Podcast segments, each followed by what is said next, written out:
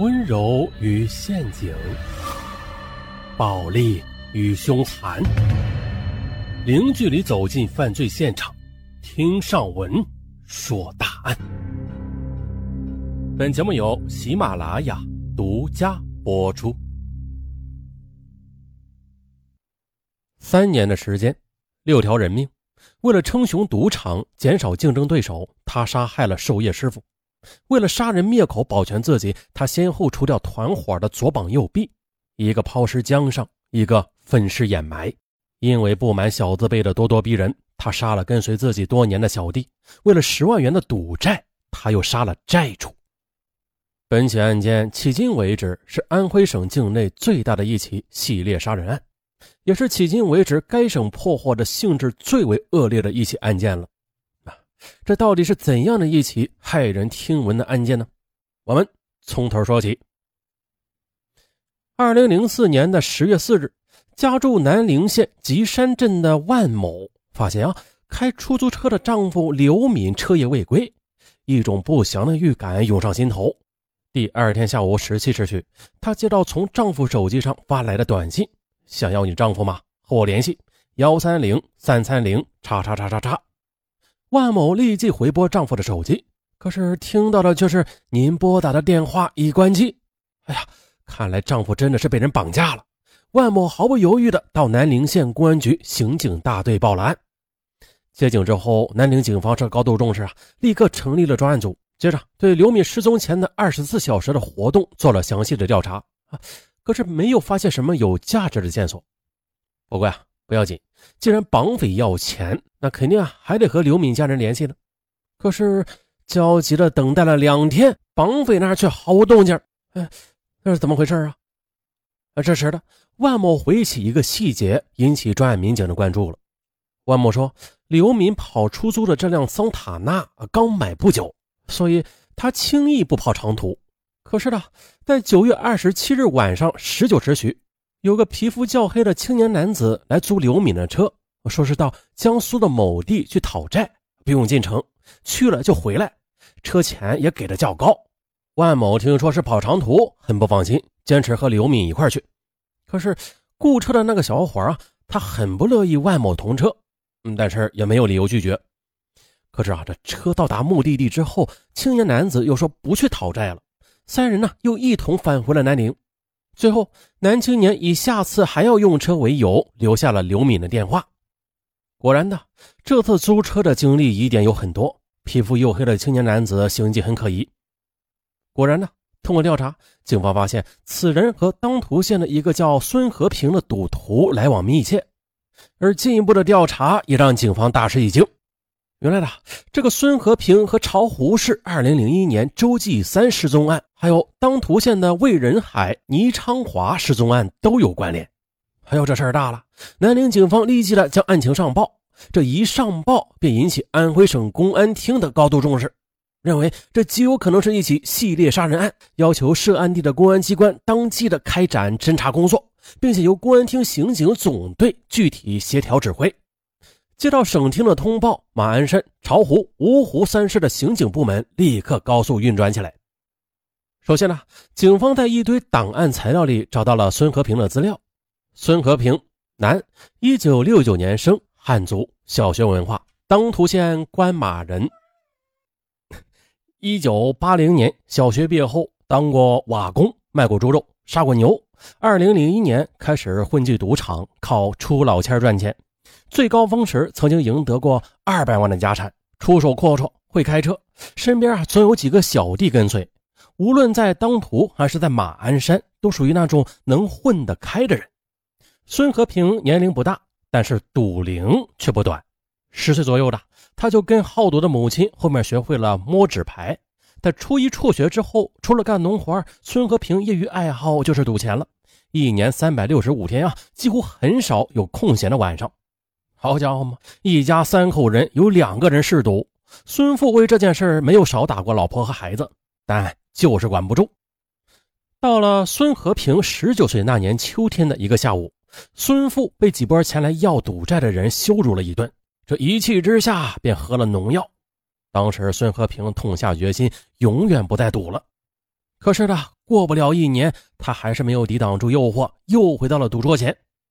自此呢，他把整个人都压在了赌桌上，有钱就赌，没钱时就借钱赌，或者去给开小赌场的人跑跑腿看看场子，混几个小钱这期间，他把同在赌场混的和他年龄差不多大的邻居王继孝、魏仁海也拉在了一起。再后来，在赌场上，他又认识了巢湖的赌博高手周继三。当时安徽盛行的赌博，除了麻将以外啊，主要是打扑克牌，跑得快。大概的玩法是这样啊：一副牌总共有五十四张，赌博的时候去掉大小鬼，三张二和一张 A，可二到四人同时参与。本来打牌这主要是靠运气的，谁抽的牌好，谁就能赢啊，所以啊输赢几率是差不多的。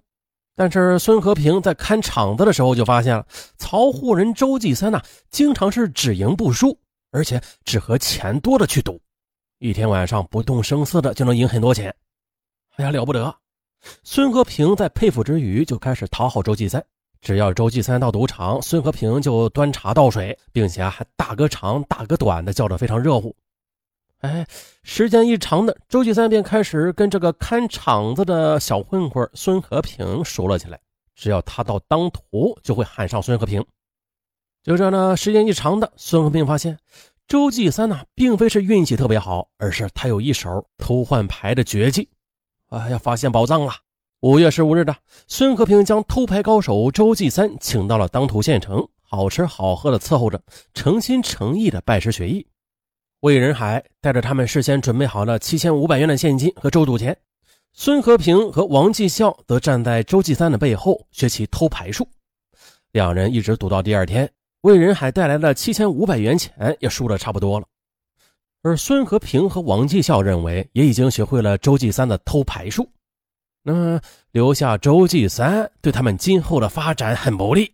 便于当天晚上九时许啊，借着附近火车路过的巨大声响的掩护，三人合伙用事先准备好的布绳将周继三给勒死了。为了避免被警方察觉，杀牛出身的孙和平便亲自操刀分尸，并且趁着夜幕将尸块抛入长江中。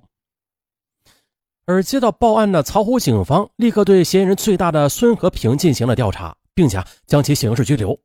但是却又苦于一直没有找到周继三的尸体和其他的直接证据，不得不将其取保候审了。